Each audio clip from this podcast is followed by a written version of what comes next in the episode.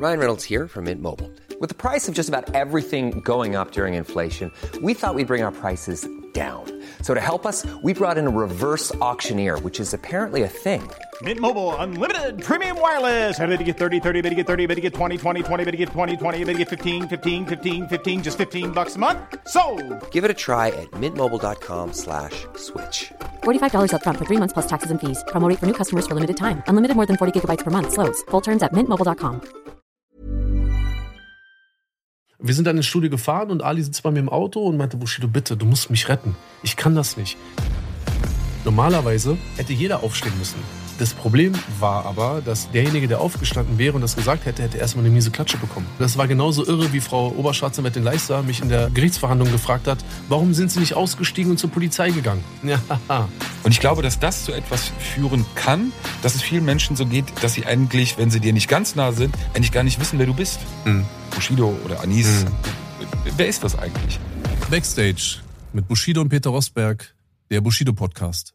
Hallo. Hey Peter, was geht ab? Hallo Anis. Alter Schwede, wie geht's dir? Mir geht's gut, wie geht's dir? Ich kann nicht klagen, schlechten Menschen geht's immer gut. Diese Begrüßungen sind immer so ein bisschen holprig bei uns, finde ich. Wieso? Die sind so ein bisschen schwerfällig. Wieso?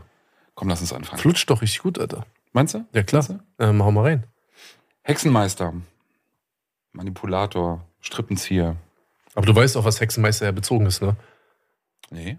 Äh, auf Warcraft. World of Warcraft. Ach so, deine Figur. Genau, richtig. Und Aber für was steht der Hexenmeister? Ja, weiß ich nicht. Ich habe das erste Mal davon irgendwie äh, erfahren oder habe hab das irgendwie mitbekommen, nachdem ich ja, also ich mache ja keinen Hehl draus, dass ich seit, warte mal, 2004 World of Warcraft spiele. Und ähm, genau, und äh, die ganzen coolen Rapper, die ja kein, keine Videospiele spielen und so, die halt irgendwie äh, nur halt ihre Mädchen laufen lassen und halt abkassieren und so, die fanden das halt extrem witzig. Und ähm, es gibt unter anderem eine Klasse, die ist halt der Hexenmeister, die, die kann man da halt spielen. Lustig ist, ich habe halt sehr viel gespielt, der Hexenmeister ist das Einzige, was ich nicht gespielt habe, aber ähm, das kommt noch aus dem, aus dem Warcraft-Universum, ja. Aber steht die Figur oder der Name für Nee. irgendwas? Nö, überhaupt Ich dachte, nicht. das war Also ich irgendwas- glaube nicht, nö, ich habe das immer nur in Bezug auf äh, World of Warcraft mitbekommen. Dann nehmen wir die anderen Begriffe, die gerade gefallen sind. Mhm. Äh, fangen wir anders an. Wir bleiben äh, beim Thema Musikszene erstmal in, der, in dieser Folge. Warum warst oder bist du erstmal nur auf diese Szene bezogen so unbeliebt? Tja, Alter, sehr charmant von dir, ey, wirklich. Voll cool, Alter. Ich dachte so, du redest, redest, kommt eine coole Frage und sogar, warum bist du unbeliebt? Ähm, Nee, wenn du es anders siehst, kannst du es gerne. Ähm, ja, das musst du die Leute fragen. Ich denke mal, viele Menschen, oder was heißt viele Menschen, einige wenige Menschen, die äh, das so, so öffentlich auch transportieren, äh, werden wahrscheinlich einige Argumente liefern. Ich glaube eher, dass die äh, Personen, die das da wirklich dann so offensiv auch predigen, eher ähm, wissen, dass äh, die halt bei mir so unbeliebt sind und man dann praktisch dann direkt die Re- Retourkutsche bekommt, weil die halt wissen, die gewinnen halt keinen Blumenstrauß bei mir und haben ihn auch noch nie gewonnen in der Vergangenheit. Und ähm, viele, viele äh, Personen hatten auch äh, in, den, in den letzten Jahren oder ich sag jetzt mal vor 2018 nur irgendwie die Möglichkeit gehabt, mit mir sprechen zu können, weil ähm, das auf Wunsch von Arafat passiert ist. Also wenn es nach mir gegangen wäre, dann hätte ich ganz, ganz viele Sachen halt überhaupt gar nicht gemacht. Ja, irgendwelche äh, Roos-Interviews damals bei Was Los, bei hiphop.de und so. Ja, also ganz ehrlich, das ist mir, das, das hat mich noch nie gejuckt. Ähm, es waren damals auch seine erfolgreichsten Interviews. Aber es war dann schon immer so, dass halt auch Arafat immer probiert hat, da so darauf hingehend einzuwirken, dass ich mich doch schon irgendwie mit irgendwelchen Leuten einlasse.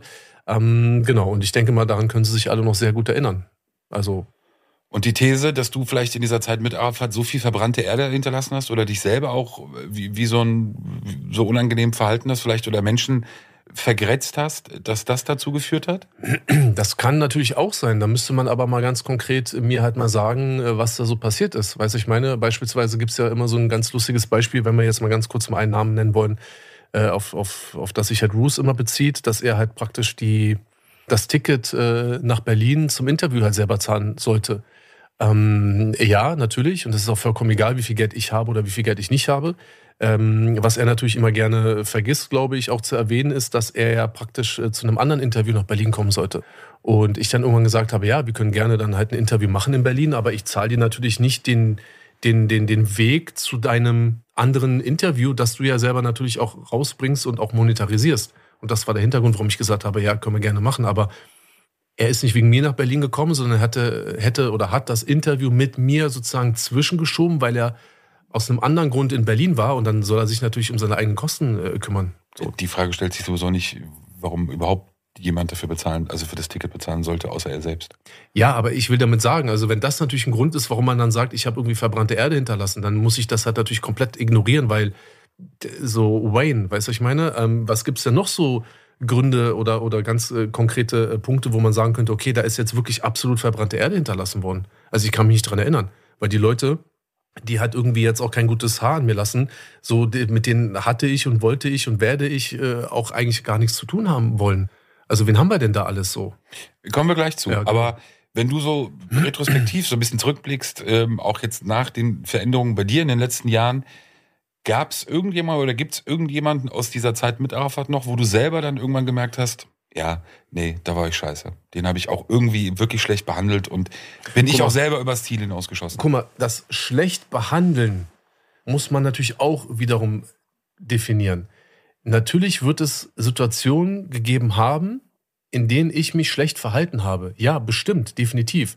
Ich könnte dir jetzt ad hoc nichts großartig nennen. Da müsste man mir halt auch gerne mal was vorhalten, dass ich darauf Bezug nehmen könnte. Aber das wird es sicherlich gegeben haben. Nur dieses schlecht behandeln hört sich ja ähm, äh, bei den Leuten an, die das ja auch verbreiten, als wäre das ja ein permanenter Zustand gewesen. Ja, also we weißt du, wenn wir beide jetzt, keine Ahnung, drei Jahre was mit, oder wir haben jetzt seit ähm, fünf Jahren miteinander zu tun, natürlich ähm, gab es in der Zeit wahrscheinlich Momente, ich sag jetzt mal, da habe ich dich wahrscheinlich schlecht behandelt, ja. Aber das war ja kein kein, kein Dauerzustand. Du kannst, könntest sagen, in einem Telefonat, in der Situation, nach einem Interview, nach unserem Podcast oder so, hast du mich schlecht behandelt. Dann könnte ich da mit dir diskutieren und würde mich dann im, im, im günstigsten Falle dafür entschuldigen, weil ich das realisiere und auch einsehe. Ne, und es tut mir dann leid. Aber was jemand oder du jetzt auch nicht sagen könntest, ist, dass ich dich vom ersten bis zum letzten Tag durchgehend schlecht behandelt habe. Und so kommt es mir aber in der Argumentation immer vor. Deswegen weiß ich gar nicht, was ich damit anfangen soll, Alter. So, ich bin natürlich ein sehr spezieller Typ. Ich habe mich auch ähm, wahrscheinlich auch ganz anders verhalten in der Vergangenheit, als ich es heute tue. Das hat ja viele Gründe. Ich bin älter geworden, ich bin Vater geworden, ich bin zur Therapie gegangen und sowas alles. Aber ich kann mich nicht dran erinnern oder ich glaube äh, nicht so ein Mensch gewesen zu sein, dass ich Menschen permanent über lange Zeit durchgehend schlecht behandelt habe. Auf gar keinen Fall. Dann machen wir es mal anders. Gab es in den letzten Jahren Menschen, die auf dich zugegangen sind? Jetzt, wir gehen mal raus aus der Öffentlichkeit, wo irgendwelche Vorwürfe erhoben wurden, mhm. von wem auch immer. Aber Menschen, die den direkten Weg zu dir gewählt haben, alte Weggefährten, alte Menschen, mit denen du entweder zusammengearbeitet hast oder auch vielleicht freundschaftlich verbunden warst, die dir gesagt haben, ey, das und das war damals scheiße aus den und den Gründen, wo du dann im direkten Gespräch vielleicht dann auch wirklich Lösungen oder vielleicht auch im Nachgang gesagt hast, ja, nee, klar, hast recht. Also ich kann mich ganz konkret an ähm, zwei Gespräche erinnern, ähm, in deren äh, Verlauf ich mich dann doch auch schon bei den Personen entschuldigt habe. Ähm, das war einmal 2000, ah, entweder war es noch Ende 18 oder irgendwann an, in Anfang 19 war es einmal Kay. Mit Kay habe ich telefoniert und, und, und dort haben wir uns auch ausgesprochen. Ähm, und dann gab es noch einmal ähm, ein Telefonat mit Lars. Ähm, da haben wir uns auch äh, ein bisschen länger unterhalten und in dem Zuge habe ich mich auch ähm, äh, für, für einige Situationen entschuldigt. Und äh, dann haben wir da auch sozusagen das Thema äh, eigentlich ganz cool glatt gezogen. Wir haben jetzt keinen großartigen Kontakt, aber es, ich habe so das Gefühl, dass man sich einmal ausgesprochen hat, dass ich mir auch angehört habe, wie er so gewisse Situationen wahrgenommen hat, weil das ist ja natürlich auch ein Problem, dass man ja immer der Meinung ist, ähm, man weiß, wie und was irgendwie passiert ist, aber man muss natürlich auch oft bedenken, ja, weiß man vielleicht, aber immer nur aus der eigenen Wahrnehmung heraus, weißt du, ich meine? Und wenn ich jetzt in dieser Situation hier sitze mit, mit mehreren Personen, und mich jemand fragt, wie war es denn so, dann kann ich ja immer nur von meiner Wahrnehmung her erklären, wie ich es wahrgenommen habe. Jemand anderes wird natürlich ganz andere Punkte haben, die ihm äh, irgendwie wichtiger sind an, dem, an, an dieser Situation. Und ähm, das, das habe ich mittlerweile verstanden. Und wie gesagt, mit Kay und Lars äh, hatte ich gesprochen. Und ansonsten ist auch niemand irgendwie großartig auf mich zugekommen, zugekommen, muss ich dir ganz ehrlich sagen. Also niemand, der irgendwie gesagt hätte, hey Bushido, guck mal, ähm, ich würde mich gerne mal mit dir aussprechen oder guck mal die eine Situation hier oder da oder ey, wie sieht's aus? Könntest du dir vorstellen, dass wir uns mal unterhalten? Gar nichts, niemand. Also gerade die Menschen, die ja immer so äh, predigen, dass da ja immer so, so viele Dinge passiert wären ähm, und dass sie selber halt irgendwie so gelitten haben oder irgendwie sowas. Also keiner von diesen Menschen hat auch jemals versucht, dann auch mal ganz konkret, vor allem auch ohne die Öffentlichkeit, wirklich aufgrund des Prinzips, dass vielleicht etwas vorgefallen ist, was diese Person praktisch gestört hat, ähm, dass da, da ist niemand auf mich zugekommen. Bis heute nicht, nein. Ich kann mich an ein Gespräch erinnern zwischen uns, da hast du mal eine Geschichte erzählt. Ich weiß nicht mehr, war er damals euer Tourbegleiter, war er damals euer Tour, vielleicht sogar Manager? Ich glaube, da hattet ihr euer Studio noch in der Ritterstraße. Das war eine Geschichte, die mir eigentlich ziemlich nachdrücklich äh, im Kopf blieb. Da hast du den Eindruck gemacht, dass es dir wirklich extrem leid getan hat. Tim Böning. Das kann sehr Tim gut Böning, sein. ja, genau, richtig. Ja, Tim, der Bomber der Herzen, ja. Den du oder der offenbar sehr schlecht behandelt wurde, Ja. eine Zeit lang, auch als er bei euch war, offenbar auch sehr darunter gelitten hat dann, Ja. bis er dann entweder von selber ging oder man sich getrennt hat. Das er, weiß ich er musste mehr. gehen. Also Arafat hat ihn dann irgendwann noch mal zu so einem zu so einem äh, Endfinaltermin eingeladen und hat ihm irgendwie gesagt, äh, also er wollte ihn loswerden. Ich glaube ja einfach, er hatte, oder andersrum, was ja danach passiert ist, er hatte dann irgendwann so einen dubiosen ähm, Veranstalter gefunden. Ich weiß nicht mehr, wie der hieß, ein Uwe oder ich, keine Ahnung mehr, wie der hieß. Und der wird wahrscheinlich einfach äh, Arafat so lange ins Ohr geflüstert haben, dass er dann irgendwann den Eindruck hatte, dass er da irgendwie mehr verdienen kann. Und hat dann irgendwann Tim Böning ins ähm, Studio von äh, Bizarre äh, geordert und hat ihm dann da eine miese Ansage gemacht, nach dem Motto, ja, äh, äh, und kein Geld und lohnt sich nicht. Und Bushido in Kiel, guck mal, wie, viel, wie wenig Geld er verdient hat und alle haben mehr verdient als Bushido und so. Und er hat ihn halt richtig zur Schnecke gemacht, halt so, ne? Und Tim Böning, muss ich ganz ehrlich sagen, also ich habe ihn wirklich sehr, sehr äh, gern gehabt und es war halt auch keiner, mit dem du dich streitest. Das war halt so ein, so ein Joker F, weiß ich meine. Das ist einfach ein netter Typ und, und, und niemand, wo du sagst, ey, pass mal auf, was ist das hier für eine Art und Weise und äh, das müssen wir jetzt klären und so. Und da hat der, und er war halt auch ein total ängstlicher Mensch. Das bedeutet, du musst dir vorstellen, äh, also wenn Arafat dann da anfängt, seine Ansagen zu machen, dann ist es auch schon so für normale Leute schon oder auch so für hartgesottene Leute halt auch schon teilweise unangenehm. Aber für äh, Tim Böning muss das ja gewesen sein, als äh, würdest du in so einen Käfig mit 50 äh, hungrigen Löwen äh, blicken und einer schubst sich da rein, so weiß ich meine. Und das hat mir dann letztendlich und heute auch, äh, hat mir das schon sehr, sehr leid getan. Ähm, es gab, Entschuldigung, ich habe eine Sache auch nochmal vergessen, äh, Neffi von Universal, so mit dem gab es auch nochmal ein klärendes Gespräch. Ähm, da gab es auch einige Sachen, die ich, ähm, die mir schon leid taten, die ich jetzt nicht aktiv ihm angetan habe, aber bei denen ich zumindest passiv ähm, mitbekommen habe, was ihm passiert ist und ich halt auch nichts gesagt habe. Ich habe es halt geduldet, so weiß ich meine. Und für mich war dieses Dulden schon irgendwie so ein bisschen so wie halt mitmachen. Und ähm, da war es mir auch relativ wichtig, mich da auch nochmal persönlich auch bei ihm zu entschuldigen. Also es waren die wenigen Gespräche, ja. Aber ähm, mit Tim Böning habe ich auch nie ein Gespräch geführt. Aber wenn du jetzt nochmal mich dran erinnerst, ja, also die, die Art und Weise, wie Tim Böning dann letztendlich auch aber eigentlich von Arafat äh, behandelt wurde, tut mir jetzt im Rück, Rückblicken doch wirklich sehr, sehr leid. Jetzt unabhängig von dem, was du selbst aktiv gemacht hast oder dann eben auch nicht, du hast dieses Wort gerade benutzt, Duldung. Du hast es, ähm, du hast nicht aufbegehrt oder nichts gesagt in entsprechenden Situationen. Ähm, wenn du diesen, diesen Zeitraum nimmst, versuch mal zu beschreiben, wie du dich in den Situationen gefühlt hast. Wenn du eben mitbekommen hast, wie andere Menschen dann teilweise auch behandelt wurden, wie mit ihnen umgegangen wurde, wie vielleicht auch Gewalt angedroht wurde, wie, ja, wie einfach generell mit Menschen umgegangen sind. Und wie du deine Verantwortung auch für das dann nichts sagen, egal ob man das nachvollziehen kann jetzt erstmal oder nicht, nichts zu sagen, aber wie du da auch deine Verantwortung siehst für diese Zeit.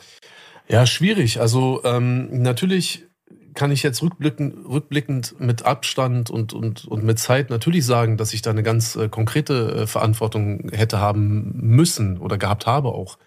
Ähm, das Problem ist aber, wir haben uns nicht in so einer demokratischen Runde befunden, weißt du, wo jetzt, keine Ahnung, jemand sagt, hier, pass mal auf, Peter, keine Ahnung, deine Jeans gefällt mir gar nicht und dann diskutieren wir das jetzt erstmal aus und dann sagt irgendwie einer von da hinten so, ja, Moment mal, aber ich finde die eigentlich ganz gut. Toll, Peter, dass du dich so anziehst. Und dann sagt der andere, ja, okay, aber du hast ja auch keine Ahnung, weil guck du dir mal dein T-Shirt an. Und dann ist es natürlich auch etwas, wo, wo dann halt auch eine gewisse Art von Kritik geübt wird, aber man weiß, dass es immer in ganz normalen, vernünftigen Bahnen auch passiert. So, weißt du, ich meine, so in der Zeit oder in der, in der, in der Phase, in der wir alle miteinander rumgehangen haben. Und ähm, dann musst du dir vorstellen, dass wenn wir jetzt hier zu fünf sitzen und einer von uns ist Arafat, dann steht der auf und dann sagt er einfach zu einem, du Punkt, Punkt, Punkt, du bist ein Hund und äh, hast du mich verstanden und bla bla bla und so. Und eigentlich müsstest du sagen, ey, warte mal ganz kurz, wie redest du denn mit dem? Warum? Hast du A, hast du Grund? B, ist er kein Hund? Und ähm, meistens hat, war es einfach eine ganz normale Meinung, wenn er jetzt gesagt hat, keine Ahnung, äh, wir äh, machen jetzt das und das. Und eine hat gesagt, nee, lass uns doch lieber das und das machen, so auch gar nicht böse gemeint. Da, da hat es schon gereicht, dass derjenige dann halt eine, richtig, richtig eine Ansage bekommen hat. Normalerweise hätte jeder aufstehen müssen. Ich auch, aber auch andere, die alle mit in dieser Runde sitzen und hätte sagen müssen, ey, chill mal ein bisschen, Alter, und rede so nicht mit ihm. Das Problem war aber, dass derjenige, der aufgestanden wäre und das gesagt hätte, hätte erstmal eine miese Klatsche bekommen. So. Und das heißt, du musst dir dann so vorstellen, wenn dann Situationen passiert sind, war es nie das Problem, dass man wirklich selber dachte, das ist jetzt gut, was passiert oder derjenige hätte es verdient oder was auch immer, ja. Es, das war nie der Fall gewesen. Innerlich hat man sich wirklich gedacht, ich habe ja auch permanent mit dem Kopf geschüttelt, Alter ich habe mich auch immer, ich habe mich auch immer schlauer gefühlt als die Menschen, mit denen ich da äh, Zeit verbracht habe. Ich konnte besser, ich konnte mich besser artikulieren. Ich hatte ein, eine bessere Allgemeinbildung gehabt. Ähm, ich habe mich von meiner, von meiner, äh, von, von dem, was ich so geglaubt und gefühlt habe, habe ich mich eigentlich auch weltoffener gefühlt. Für mich war es nie ein Problem, wenn man eine andere Religion hatte, wenn man eine andere Herkunft hatte, wenn man ein, weiß ich nicht was, ein, Sexualität, das ist für mich alles egal gewesen. Natürlich hat das in den Texten eine gewisse Rolle gespielt und eine gewisse Attitüde auch, aber ich als Mensch habe nie gedacht, dass das irgendwie anders ist. Das bedeutet, ich hatte es eh schon von Grund auf immer schwer, schwer gehabt, in diesen Kreisen halt wirklich irgendwie mich wohlzufühlen, weil ich halt permanent gesehen habe, dass das, was jetzt hier gerade passiert, eigentlich völliger Bullshit ist.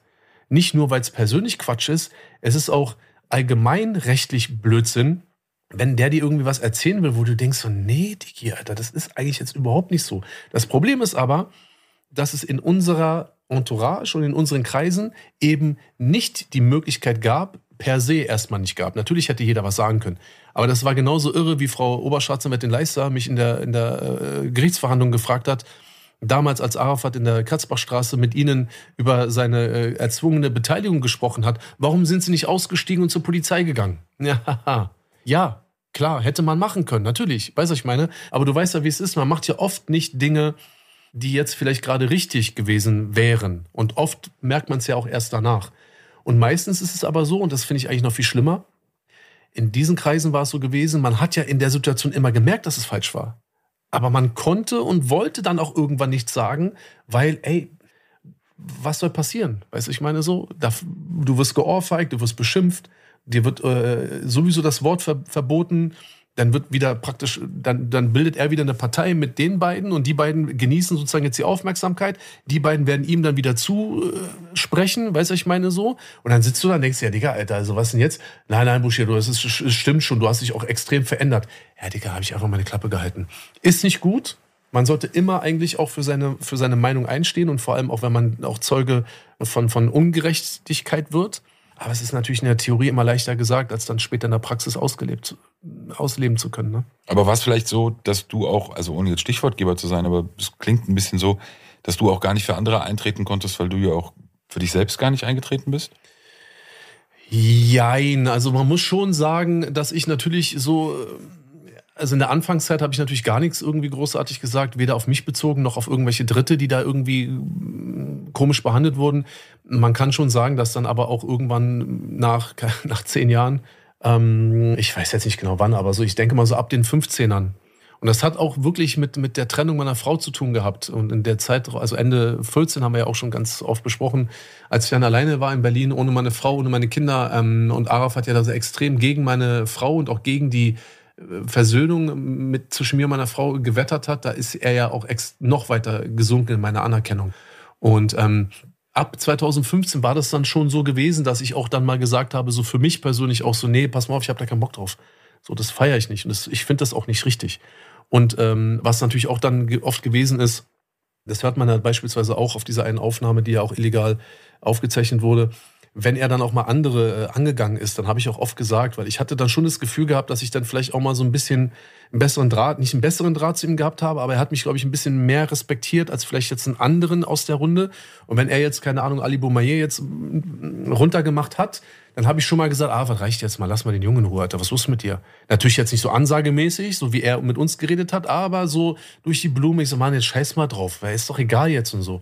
Oder ein Beispiel, was ich ja immer wieder ähm, äh, zitiere. Es gab ja die Situation, als der, der, der Beef mit Kollege und Farid irgendwie so auf oder am, am, am Hochkochen, Köcheln war. Und Arafat hatte von Ali Boumaier verlangt, dass er so ein Ansagevideo macht. So, Wallah, ihr werdet sehen, was ich mit euch mache und ihr werdet sehen und ihr werdet sehen. Aber Ali Boumaier, der ist halt nicht nur so wie er ist, er ist halt auch einfach sehr unbeholfen und er kann das nicht. Er kann auch nicht frei reden und sowas alles so. Ne? Er ist halt, er kann einfach fast gar nichts so, außer aufgrund seiner Statur halt irgendwie lustig, einen lustigen Eindruck zu machen, so halt, weißt du? Und äh, Arafat hat ihn gezwungen, diese, oder wollte ihn zwingen, dieses Video zu machen. Und ich war auf dem Weg zu äh, Bizarre ins Studio und er meinte, und Ali meinte, egal, ich komme mit dir mit ins Studio. Und dann meinte Arafat, okay, und wenn ihr später im Studio seid, denkt dran, nimm das Video auf.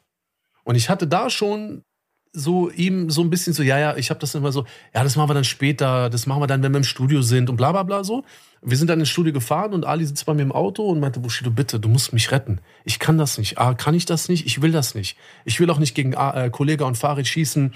Dann komme ich wieder in den Fokus. Ich will das nicht. Ich will nicht, dass sie meine Mutter beleidigen. Dies, das. Bitte, du musst mir helfen. Du bist der Einzige, der mich davor sozusagen bewahren kann. Weil auch die natürlich wussten, aufgrund meiner Stellung und als Grund, als, äh, also aufgrund, als, als, als die Rolle, die ich da gespielt habe, sozusagen die, die Cash Cow, konnte ich ja dann mir dann schon auch mal das Wort rausnehmen, ihm dann auch mal was zu sagen. Und ähm, ich sag's egal, Chalas, ich mach das schon. So, dann waren wir im Studio und irgendwann nach zwei Stunden habe ich einen Anruf. Ich meinte, ah, guck mal, ich muss mal mit dir reden. Das wird nix. Der Junge hat das Video gerade aufgenommen. Der ist so peinlich und du weißt ja, wie er ist. Das wird gar nichts bringen. Egal, okay, alles klar, egal, scheiß drauf. Ich habe ihn angelogen. Ali hat das Video nie aufgenommen. Aber es war dann so meine Art und Weise, irgendwie zu versuchen, halt auch den Ali da ein bisschen aus der, aus dem Schuss, aus der Schusslinie zu bekommen. Und das habe ich dann schon irgendwann auch gemacht, so, weiß ich meine. Also so ganz ähm, still war ich dann zum Ende hin nicht mehr. Aber wenn wir natürlich äh, von der, über die Zeit 2004 bis 2015 reden, dann gab es eher selten die, die, die äh, Situation, in denen ich wirklich gesagt habe, stopp, halt, so bis hierher und nicht weiter. Auf jeden Fall gab es die nicht so oft. Nein. Auch vielleicht, weil du es selber nicht kanntest? Also, das ist da sowas. Du hättest ja wie so eine Art großer Bruder so eine Rolle so haben können. Wem gegenüber? Großer Bruder. Den Leuten. Du musst dir vorstellen, ich habe ja sozusagen mit meinem großen Bruder geredet. Ja, also, ja. aber sozusagen vom Altersunterschied her dann teilweise mit den Leuten, mit denen ihr zusammengearbeitet habt oder die bei euch waren. Das, das habe ich schon öfter gemacht, Peter. So, weißt du, ich kann dir natürlich jetzt nicht irgendwie so oder andersrum, wenn, wenn man nicht dir jetzt irgendwas erzählen würde, dann könnte das auch keiner nachvollziehen, weil es sind da Typen, die halt auch A, niemand kennt und ähm, weißt du, so Leute wie Sari oder, oder, oder Hamudi und so, weißt du, so, das sind so Typen, mit denen ich eine sehr, sehr enge Freundschaft eigentlich gehabt habe. Und das waren natürlich schon immer Leute, die ich immer wieder irgendwie auch verteidigt habe, so, weißt du, weil ich immer wieder gesagt habe, egal, scheiß auf Arafat. Ich habe jetzt nicht gesagt, hallo, ich will nicht, dass du so mit denen redest, sondern ich habe das immer so versucht, irgendwie so ein bisschen ihm so zu verkaufen und unterzuschieben, so, weißt du, so dass er es nicht gleich sofort merkt und auch dann mal davon ablassen kann, ohne das Gefühl auch haben zu müssen, sein Gesicht zu verlieren. Weil das ist natürlich auch wieder das nächste Ding. Weißt du, ich meine, so diese Art von Menschen ähm, werten dann Kritik oder Ratschläge eher so als Angriff. Und wenn ich jetzt hier sitze und was und jetzt beispielsweise Mario was sage, ja, und jetzt kommt ein anderer und sagt irgendwie so, ey Bushido, aber meinst du nicht, bla bla bla, dann überlege ich eigentlich so, ja, okay, stimmt, alles klar, ja, machen wir das anders oder so, weißt du, ich meine? Aber in den Kreisen ist das so, wenn dann ein anderer kommt und sagt weiter, Wallah, jetzt erst recht. Und du machst das zweimal sogar. Verstehst du, was ich meine? Weil ich zeigen muss, ich bin ein krasser Typ. Also es ist halt auch ein ganz komisches Business. Und ähm, ich habe versucht, wo ich konnte, gerade vor allem für die Menschen einzustehen, die, ich, die mir wirklich am Herzen lagen, die ich gemocht habe. Und da gab es einige, die ich gemocht habe. Aber es war natürlich sehr schwer, äh, ihm gegenüber da halt auch zu bestehen. Und letztendlich so ähm, muss ich mir aber trotzdem auf die Fahne schreiben. Ich glaube einfach, ich habe viel öfter weggesehen als wirklich aktiv Leute schlecht zu behandeln. So, weiß ich meine? Und da liegt auch für mich ein großer Unterschied. Ist beides nicht okay, aber das macht natürlich in den Vorwürfen keinen Sinn und deswegen kann ich diese Vorwürfe auch nicht äh, aufnehmen und auch nicht akzeptieren. Ich muss das einmal aufklären, weil der Name jetzt mittlerweile so oft fiel. Marius, äh, ein Beteiligter dieser Podcast-Produktion. Das die Frage beantwortet. Anmerkung der Redaktion. Anmerkung der Redaktion. Okay, haben wir das hier Klammer zu. Das war eine sehr schöne Umschreibung, äh, Peter. Hast du sehr gut gemacht. Kommen wir zu etwas Ähnlichem, ähm, das auch dieses Mysterium Bushido, finde ich, begleitet. Das Thema Glaubwürdigkeit. Lass mich als Beispiel nehmen. Ähm, unzensiert Prime Video kam raus. Im Vorfeld entstand äh, ein Video, äh, ein Interview, das gemacht wurde zwischen dem Musikjournalisten Falk Schacht und dir. Ich weiß nicht, wie es dir ging. Äh, für mich war der Eindruck, als ich das gesehen habe, dieses Interview, das dann ausgestrahlt wurde, es ging natürlich ein Stück weit auch um die Inhalte, die in der Dokumentation vorkamen. Mhm. Aber eigentlich gefühlt ging es hauptsächlich, Falk, darum herauszufinden, ob du die Wahrheit sagst. Also herauszufinden, ob das, was dort gezeigt wird, mhm. egal wie nah man dich oder euch als Familie begleitet hat, auch eigentlich irgendwie so unabhängig all der Dinge, die passiert sind, die ja dargestellt wurden, auch in der Dokumentation, am Ende ging es über tausend Wege um immer um die Frage, sagt er die Wahrheit? Denkt er sich das aus? Welches Ziel will er damit erreichen? Jetzt hat Falk natürlich auch so ein bisschen den eigenen Anspruch offenbar gehabt in diesem Gespräch, dass er dich, ähm, ich weiß nicht, ob er dich überführen wollte oder ob ja, das. Er wollte diesen Code knacken wahrscheinlich irgendwie. Ja, und dieses, äh, dieses, auf jeden Fall aber auch dieses Gefühl vermitteln, dass man aber auch natürlich so schlau ist, dass man sich nicht manipulieren lässt und dass man sich nicht um den Finger wickeln lässt äh, mhm. von dir. Aber das so als Beispiel, weil es endete dann ja auch in dieser Geschichte mit, mit deiner Aussage, ja, dann hol doch den Lügendetektor. Also beim Thema Lügen kannst du gut lügen. Ja. Du sagst dann natürlich auch ja. ja. So. Äh, sagst nicht nein, um, um sozusagen einen anderen Eindruck zu erwecken, sondern sagst ja und am Ende forderst du den Lügendetektor.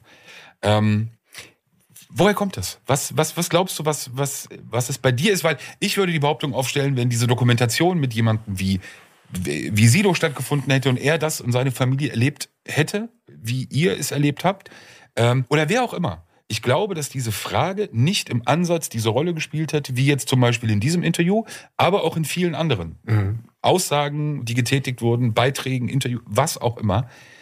Was glaubst du, wer das kommt? Ja, Digga, da fragst du mich natürlich, weil ich hätte mir eigentlich erhofft, dass du mir erklärst, woher das kommt. Weißt du, ich meine, weil ich krieg's ja genauso mit, aber guck mal, was soll ich dir sagen? Ich meine, ich habe wirklich wirklich einen Anspruch an mich selber äh, gehabt und habe ihn immer noch, wirklich ehrlich sein zu wollen.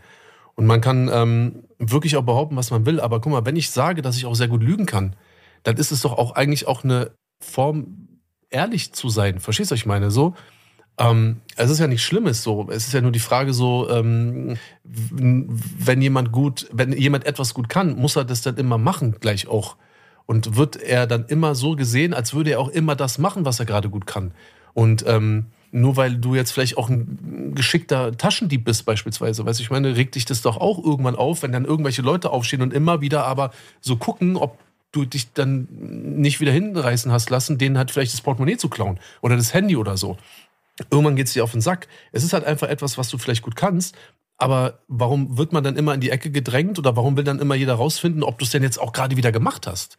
So, wir alle können irgendwelche Sachen besser oder schlechter als andere. Und warum wird man dann immer oder ich dann in diesem Punkt auch immer wieder darauf angesprochen, äh, auf, die, auf, die, auf die Glaubwürdigkeit? Ich habe natürlich, ähm, ich sage jetzt nicht ein großes Problem, aber ich habe natürlich die Situation, dass meine, mein Fall und meine, mein Werdegang und die Situation und auch das, worüber wir auch anfänglich auch in unserer ersten Dokumentation gemeinsam berichtet haben, natürlich ein ganz krasser Widerspruch zu dem ist, wo ich herkomme und was ich getan habe.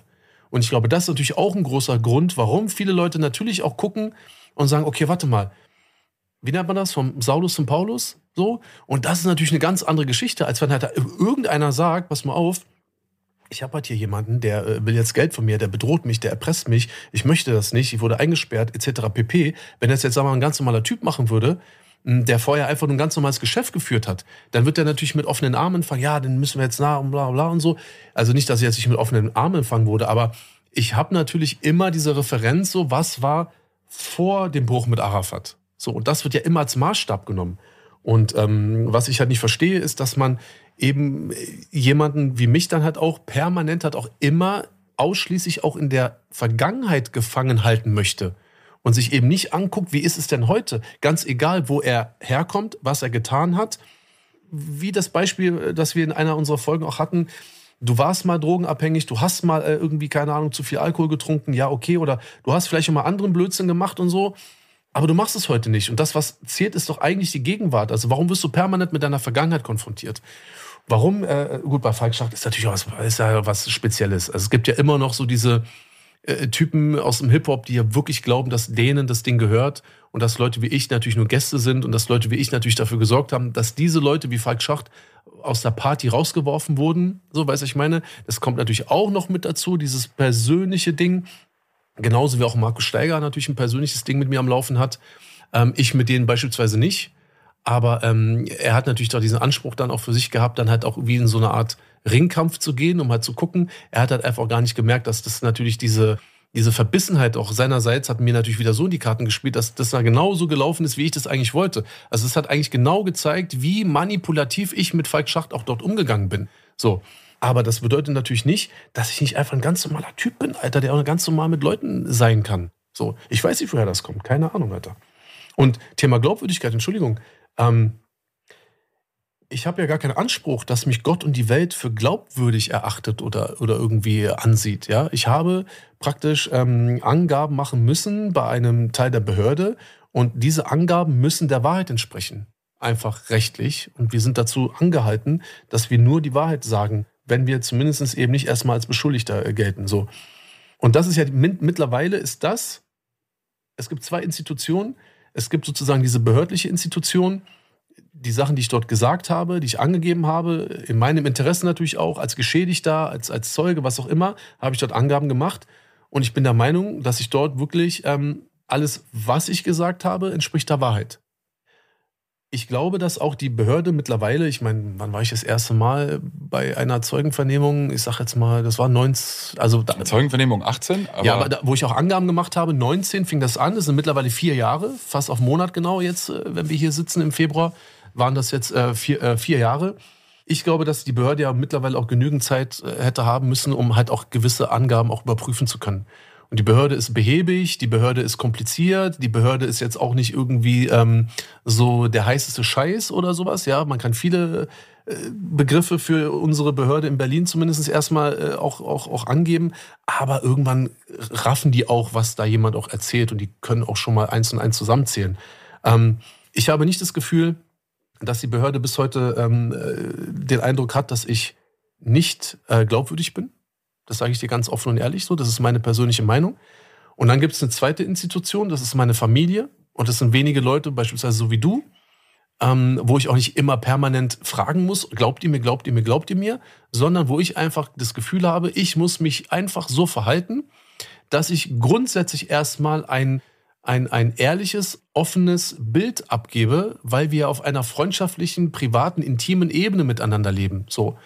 Ähm, alle anderen, die weder zur Kategorie A noch zur Kategorie B gehören, können mir den Buckel runterrutschen, Alter. Und dazu gehören Leute wie Falk, dazu gehören Leute wie Roos, dazu gehört auch irgendjemand anderes auf diesem Planeten. Das ist mir völlig egal. Wenn du nicht zu diesen beiden ähm, Gruppen gehörst, ist mir es auch relativ egal, was du denkst von mir. So, weil, was, was soll mich das jucken?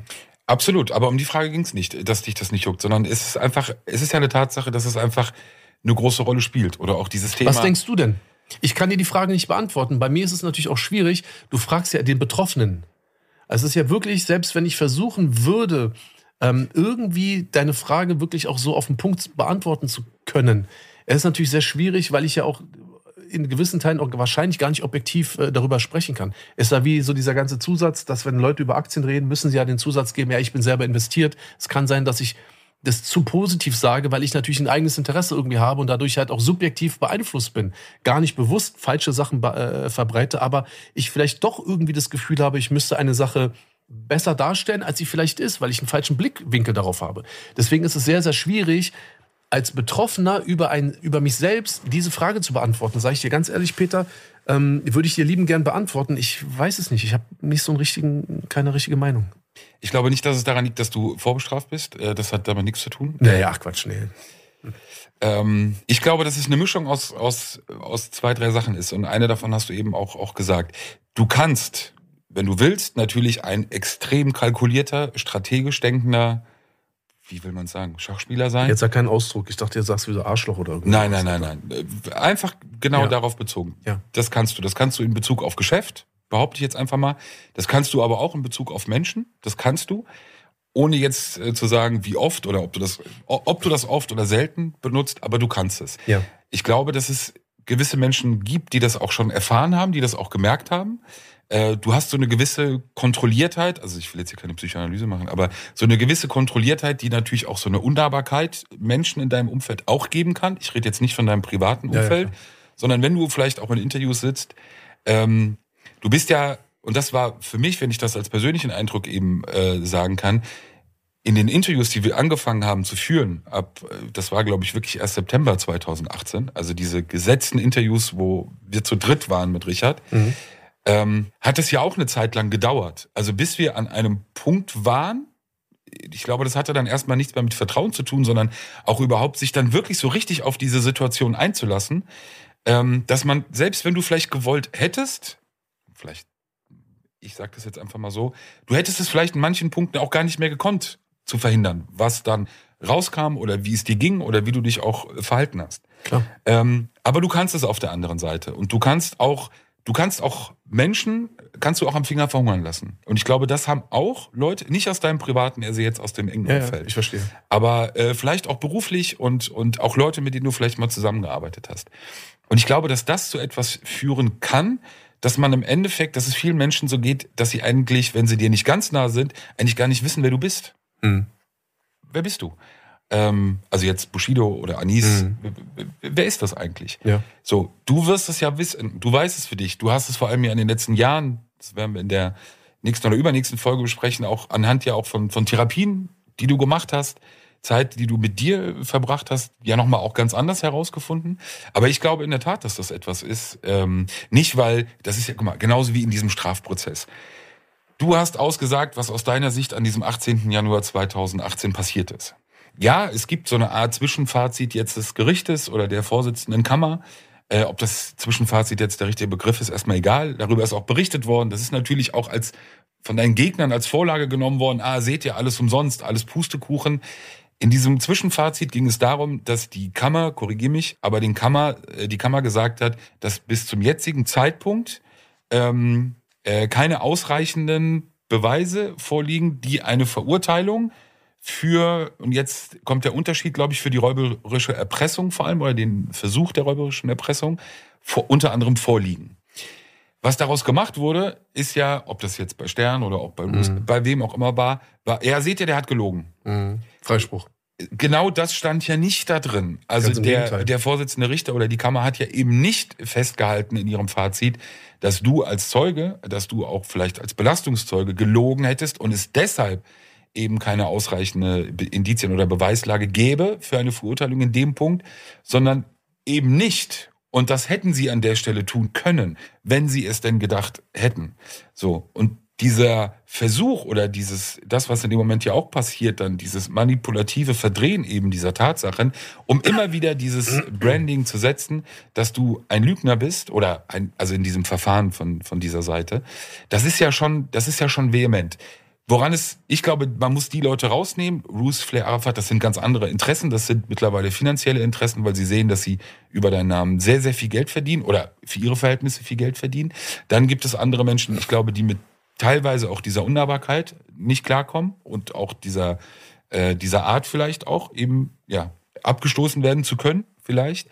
Das sind aus meiner Sicht die Gründe, die dazu führen könnten, weil andere, und das ist etwas, was wir in der ersten oder zweiten Folge ja, glaube ich, hatten, diese Herausforderung. Du weißt es, wir haben mit, mit Amazon gesprochen, ähm, und es war, das schwebte immer so, oder längere Zeit schwebte das über diesem ganzen Projekt auch, auch seitens der Geschäftspartner.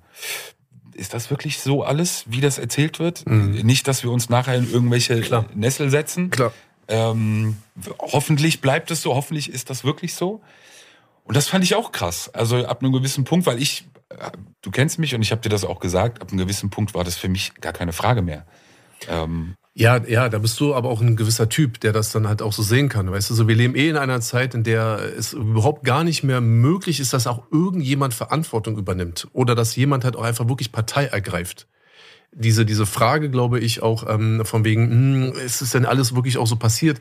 Ich glaube, das war gar nicht so die Frage, ähm, seid ihr Lügner oder nicht, sondern wir wollen einfach nur keinen Ärger bekommen. Verstehst du, was ich meine? Und das ist halt auch so ein Ding, das kann ich halt nicht respektieren, weil äh, die, die, die, die Frage und die Kritik äh, nicht, sich nicht um das Prinzip oder an das Prinzip gerichtet hat, sondern du wusstest, dass diese Menschen nur gefragt haben, weil sie irgendwie so für sich abwägen müssen, so, okay, kriegt man selber irgendwie Ärger oder könnte man Ärger kriegen und davor habe ich keinen Respekt, weil das sind einfach egoistische ähm, Motive und das kann ich nicht respektieren. Das respektiere ich für die Person für sich, ja, aber da, da kann ich in keine Diskussion einsteigen, weil das ist, da ist mir der, der, der, die Intention ist mir zu gering. Da geht es nur um einen selbst so. Leute, die mir vorwerfen, manipulativ zu sein, manipulieren ja selber damit. So, jetzt ist ja wiederum die Frage, ähm, jetzt mal ganz blöde gesagt, so kann ein Raucher einen anderen Raucher irgendwie diskreditieren, ja? Also kann ich mit der Kippe im Mund gerade dran ziehen und sagen so, ah, du bist aber ein scheiß Raucher, Alter, so was nervst du hier die Leute mit deiner Zigarette? Bin gerade aber selber am Rauchen. Ist auch eine schwierige Frage. Und ähm, der nächste Punkt ist der, wenn du jetzt nochmal versucht hast zu erklären, ähm, warum das vielleicht so ist, oder du sagst, pass auf, ich bin sehr, oder ich kann kalkuliert sein, ich kann sehr gut kalkulieren, ich kann aber auch vielleicht auch so emotional kalkulieren. Es gibt ja Menschen, die sind, es gibt ja, weißt du, so mittlerweile, früher dachte man, okay, entweder ist man schlau oder man ist dumm. Also entweder schlaue Leute sind gut in der Schule und dumme Leute sind schlecht in der Schule. Mittlerweile ist man ja zum Glück viel weitergekommen. Es gibt die emotionale Intelligenz und so weiter und so fort. Menschen haben eine besondere Begabung, können mit Zahlen gut umgehen, können aber zwischenmenschlich haben sie Probleme. Andere Menschen sind sehr, andere Menschen sind eher emotional, verbreiten Liebe oder, oder, weißt du, wollen Leute in den Arm nehmen, können aber nicht rechnen. Also verstehst du, jeder hat so seine Vor- und Nachteile. Wenn du mir jetzt aber sagst, dass ich halt so kalkuliert sein kann, dann frage ich, okay, aber ist es was Schlimmes? Also, verstehst du, ich meine? So ist etwas oder ist eine, ist der Versuch oder vielleicht auch das das schaffen, mich äh, zu einem gewissen Teil auch definieren zu können, aus deiner Sicht, aus der Sicht der Person, die mich kennenlernt. Ob das jetzt nun so ist oder nicht, kann ich nicht sagen, aber es ist ja dein subjektiver äh, ein Eindruck. Ich kann ja immer nur hören und sagen, okay, kann ich nachvollziehen oder nee, sehe ich überhaupt nicht so. Aber das, was du angebracht hast, das kann ich schon nachvollziehen. Die Frage ist nur, ist es denn negativ, also so wie diese Leute es den anderen Leuten da draußen manipulativ auch rüberbringen wollen, indem sie predigen oder propagandieren, dass ich, meine Art, wie ich bin, dass es etwas Schlechtes ist. Und das ist doch irgendwie die Frage, weil nur weil ich kalkuliert bin, sein kann, ich Leute vielleicht auch manipulieren kann, ich vielleicht Leute A, entweder um den Finger wickeln kann oder genau das Gegenteil, am, am, am du, wie hast du es genannt, am, am, am, am Finger verhungern? Habe ich noch nie gehört. Heißt es nicht am Arm, am langen Arm verhungern lassen? Habe ich Finger gesagt? Irgendwie sowas. Weiß, ist ja egal. Also, weißt du, all diese Dinge sind natürlich erstmal per se, haben so einen bitteren Nachgeschmack. Weil wenn du das so für sich gesondert hörst und jemand dir so etwas über jemanden erzählst, bekommst du irgendwie erstmal einen negativen Eindruck. Ich glaube einfach, dass es immer darauf ankommt, wie ich diese charakteristischen Züge und teilweise auch Fähigkeiten einsetze. Wenn ich sie dazu einsetze, Leuten Leid zuzufügen, Leute auszunutzen, Leute ähm, auszuspielen, meinen bloß und ausschließlich meinen eigenen Vorteil herauszuziehen, dann ist es natürlich was Verwerfliches, weil du eine, eine, eine, eine Fähigkeit, die, du, die ich besitze, und es gibt Fähigkeiten, die du besitzt, du, du besitzt andere Fähigkeiten als ich. Und das ist alles okay, solange wir damit keinen Schabernack betreiben. Und ähm, wir haben ja auch in allererster Linie die Verantwortung uns selbst gegenüber und alles, was ich getan habe und alle meine Fähigkeiten für mich selber haben dafür gesorgt, dass ich heute hier sitze und ich mit 44 Jahren mir und meiner Familie ein Leben bieten kann. Und ich glaube nicht, und noch einmal, ich glaube schon, und das gestehe ich vielen Leuten zu, es gibt viele Menschen und mindestens jeder Mensch, sogar meine eigene Frau und teilweise auch meine Kinder, da habe ich manchmal das Gefühl, boah, das war jetzt einfach nicht cool, was ich gemacht habe. Also nicht falsch verstehen, ich habe also weißt ich habe meine Kinder nie geschlagen oder irgendwie so ein Blödsinn, aber weißt du, wenn da mal irgendwie meine Tochter kommt und was wollte und ich gesagt, Mann, jetzt habe ich keine Ahnung, man lass mich doch mal in Ruhe, geh doch mal zu Mama.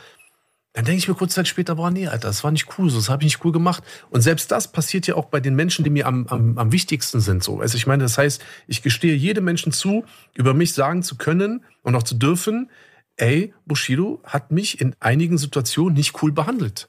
Alles gut, fair enough. Aber mich per se als schlechten, äh, intriganten Diktator oder auch, auch, auch Manipulator ausschließlich zu betiteln, da bin ich nicht mit dabei, sage ich dir mal ganz ehrlich so. Und das, das, das, das ist nicht okay und das entspricht auch nicht den Tatsachen. Aber ist es nicht so, dass du das Spiel auch dann, du hast es bei, bei Falk vorhin gesagt, so auch ein bisschen bedienst? Vorhin vor allem. Vorhin, vor vier Jahren. Ja, vorhin war das doch, oder? Achso, das, was ich gerade überfallen Ja, also was ich dachte, du, grade, du meinst das Interview. Nee, nee. Sorry, ja, okay, ja. Äh, ja was du darüber gesagt hast, also Ja. dass, dass er dir in die Karten gespielt hat und, und du das ja dann auch manipulativ nutzen konntest. Ist es nicht so, dass du das aber auch mitspielst und dadurch ja auch ein Stück weit befeuerst? Ja, natürlich. Mache ich ja auch. Und guck mal, ich würde sogar einen Schritt weiter gehen. Ich würde sogar sagen, es ist in Teilen so, wie in so einer Falk-Situation, dass dann halt auch so ein gewisser Instinkt auch in mir geweckt wird. Das ist jetzt beispielsweise wie so ein, so ein Jagdinstinkt, weißt du, wenn du da so eine Katze hast, so, die ist total lieb und die schmust mit dir und so. Und auf einmal, keine Ahnung, nimmst du irgendwas, was die Katze so triggert, ja, ob das so Alufolie ist oder irgendwas anderes und bewegst das so und blapp, sie schaltet komplett um, ist im Modus und keine Ahnung, irgendwann wird sie dann auf diesen auf deinen Finger, auf die Alufolie, was auch immer, dein Schuh, dein Socken, dein, dein Schnürsenkel, wird halt draufspringen, weil du halt etwas in ihr geweckt hast. Was aber nicht bedeutet, dass diese Katze, oder ist jetzt natürlich jetzt ein Tier, aber warum ich jetzt Tier als Beispiel nehme, Tiere haben halt einfach noch diese puren Instinkte. Wir Menschen haben auch Instinkte, nur wir versuchen uns halt so sehr von Tieren und von allem anderen zu unterscheiden, dass wir einfach eben nicht ähm, wollen, dass wir heutzutage noch irgendetwas ich sag jetzt mal, als Instinkt ähm, definieren, weil wir das wiederum mit primitiv, also wir denken, wir sind dann primitiv, wenn wir unseren Instinkten folgen. Was ich gar nicht finde, so, weißt du? Und ich glaube, in solchen Situationen wie mit Falk und auch in anderen Situationen, wo ich natürlich A mitmache und es sogar befeuere, sehe ich und merke ich einfach selber, der triggert halt irgendetwas in mir, dass dann halt dieser, ich sag jetzt mal in Anführungsstrichen, Instinkt äh, zum Vorschein kommt. Und dann bin ich halt wie so eine Katze, die dann halt einfach mal dann ganz kurz äh, äh, frei ja, sich dann so genauso gibt, wie sie sich dann gerade fühlt, um dann irgendwann wieder die Kontrolle äh, zu haben. Ich finde das völlig normal. Ich wollte gerade sagen, ich hätte dich jetzt eher nicht als die Katze gesehen, sondern ich hätte dich als denjenigen gesehen, der mit den mit den, wie hast du es genannt, Süßigkeiten oder mit irgendwas in der Hand. Ja, also nimm es wie. Weil es ist ja schon eine Spielerei. Also Ja. es ist ja eine Art von auch, äh, ohne das jetzt werten zu wollen, aber das ist eine Art von auch mit Menschen spielen. Ja, So, in den Situationen. Ob das ein Instinkt ist, weiß ich, habe ich gerade drüber nachgedacht, also was das ist. Irgendwie hat es aber auch gefühlt was mit Macht zu tun. Mit so einer Machtsituation. Ja, also theoretisch schon, aber ich weiß nicht, also wenn ich, ich tue mir ein bisschen schwer über mich selbst zu sprechen, weißt ich will mich selber nicht definieren, weil es hört sich immer so komisch an.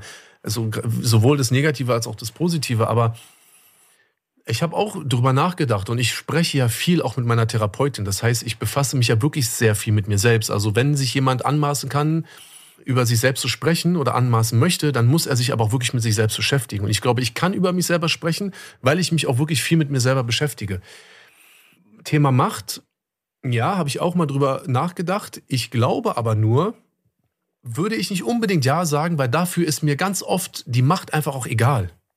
Es ist auch ähnlich wie Geld.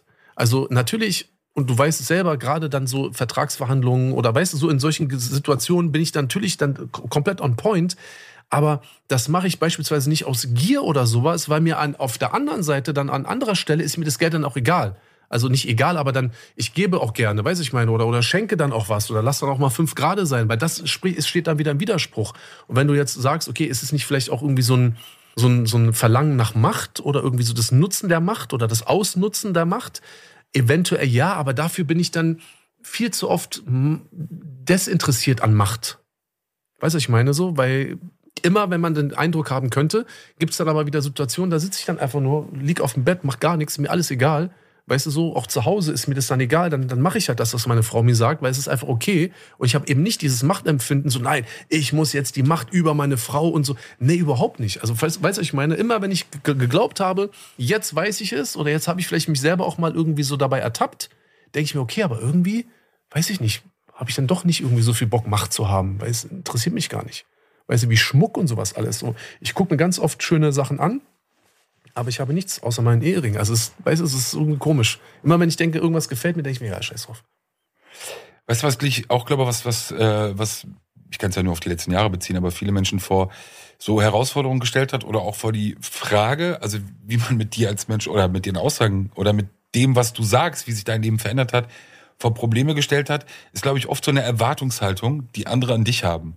Ähm, ich will jetzt die Partner nicht nennen, aber es waren Geschäftspartner und es waren Gespräche, die ich mitbekommen habe. Du hast einerseits, und der Mensch ist am Ende des Tages oftmals sehr einfach gestrickt. Du hast eine Lebensgeschichte, die ihr angefangen habt zu erzählen, beziehungsweise eine Tür aufgemacht habt, was wir nicht geplant hatten, aber was dann irgendwann sehr nah und, und sehr intim war und auch sehr persönlich war. Und so persönlich war, dass du über, über, über deine Kindheit gesprochen hast, dass du über deine Gefühle gesprochen hast. Du hast dich selber als Prostituierte eines anderen Menschen bezeichnet. Du hast dich ja schwach und nahbar gezeigt. Du vor allem. Deine Frau auch, aber wir bleiben erstmal bei dir. Bist aber trotzdem auf der anderen Seite, auch ja spätestens seit der Trennung von Arafat, ein absolut autarker, unabhängiger Geschäftsmann, der ja auch wirklich fast nichts abgibt. Also der sich ja wirklich um alles selber kümmert. Jeden Call, jedes Gespräch mit den meisten Partnern führst du ja. Du hast ja keine Angestellten in dem Sinne oder keinen Sekretär, Sekretärin. Kein Manager. Assistent, Assistentin, kein Manager. Ähm, du hast es mir mal angeboten, ich habe abgelehnt. Ja, schön dumm. schön blöd, Alter. Hätte zwei gemacht, bevor ich so viel äh, wieder durchstarte, Alter. Und du hast natürlich, und diese Situation, und ich meine das sehr oft in, in gewissen Gesichtern zu sehen, da sitzen dann Geschäftspartner, die sehen diese Geschichte, deine Geschichte, auch deine Nahbarkeit. Und dann bist du auf einmal der Geschäftspartner, der auftritt, wie er auftritt, der auch, ja, Ganz weit weg ist. ganz weit weg davon ist, der extrem knallhart sein kann, der auch da manchmal Übers Ziel hinaus. übers Ziel hinausschießen kann. Und aber ich auch glaube, für dich auch übers Ziel hinausschießt, du Penner, Alter. Aber egal, das, ist, das wollen wir hier nicht vertiefen, kein Problem.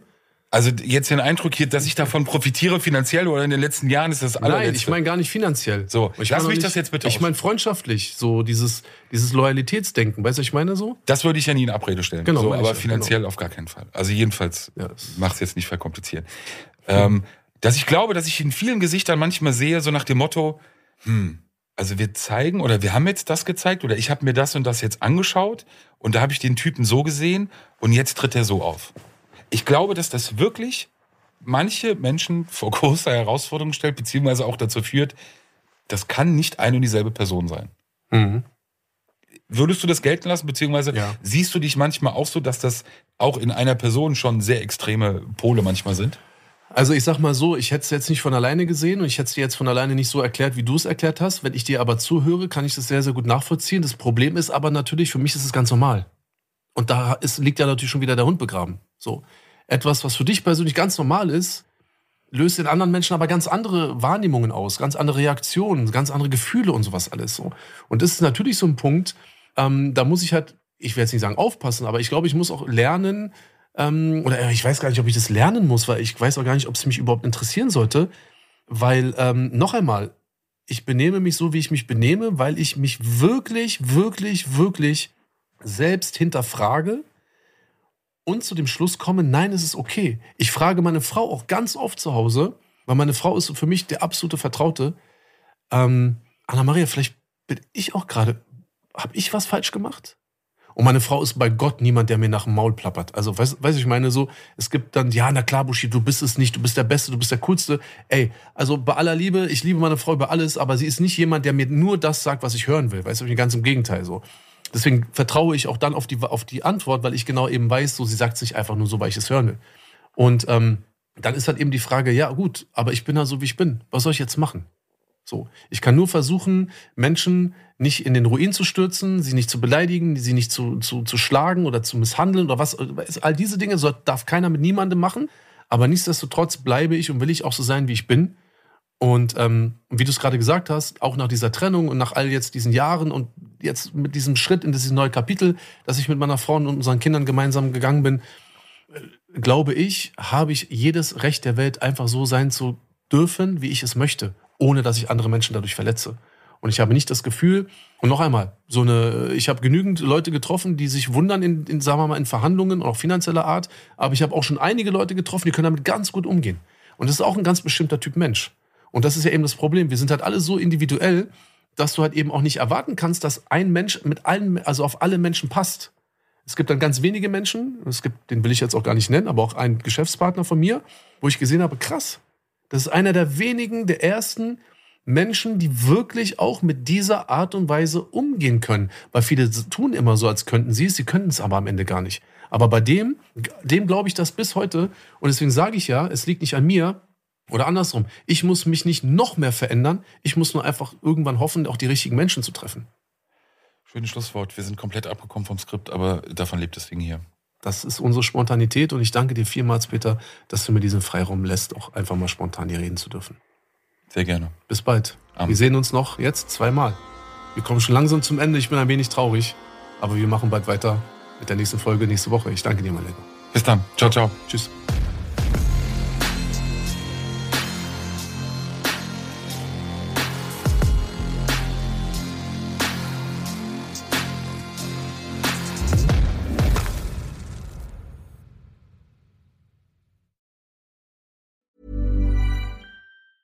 Hi, I'm Daniel, founder of Pretty Litter. Did you know cats tend to hide symptoms of sickness and pain? I learned this the hard way after losing my cat, Gingy. So I created Pretty Litter, a health monitoring litter that helps detect early signs of illness by changing colors, saving you money and potentially your cat's life. Pretty Litter is veterinarian developed, and it's the easiest way to keep tabs on your fur baby's health right at home. Go to prettylitter.com and use code ACAST for 20% off your first order and a free cat toy. Terms and conditions apply. See site for details.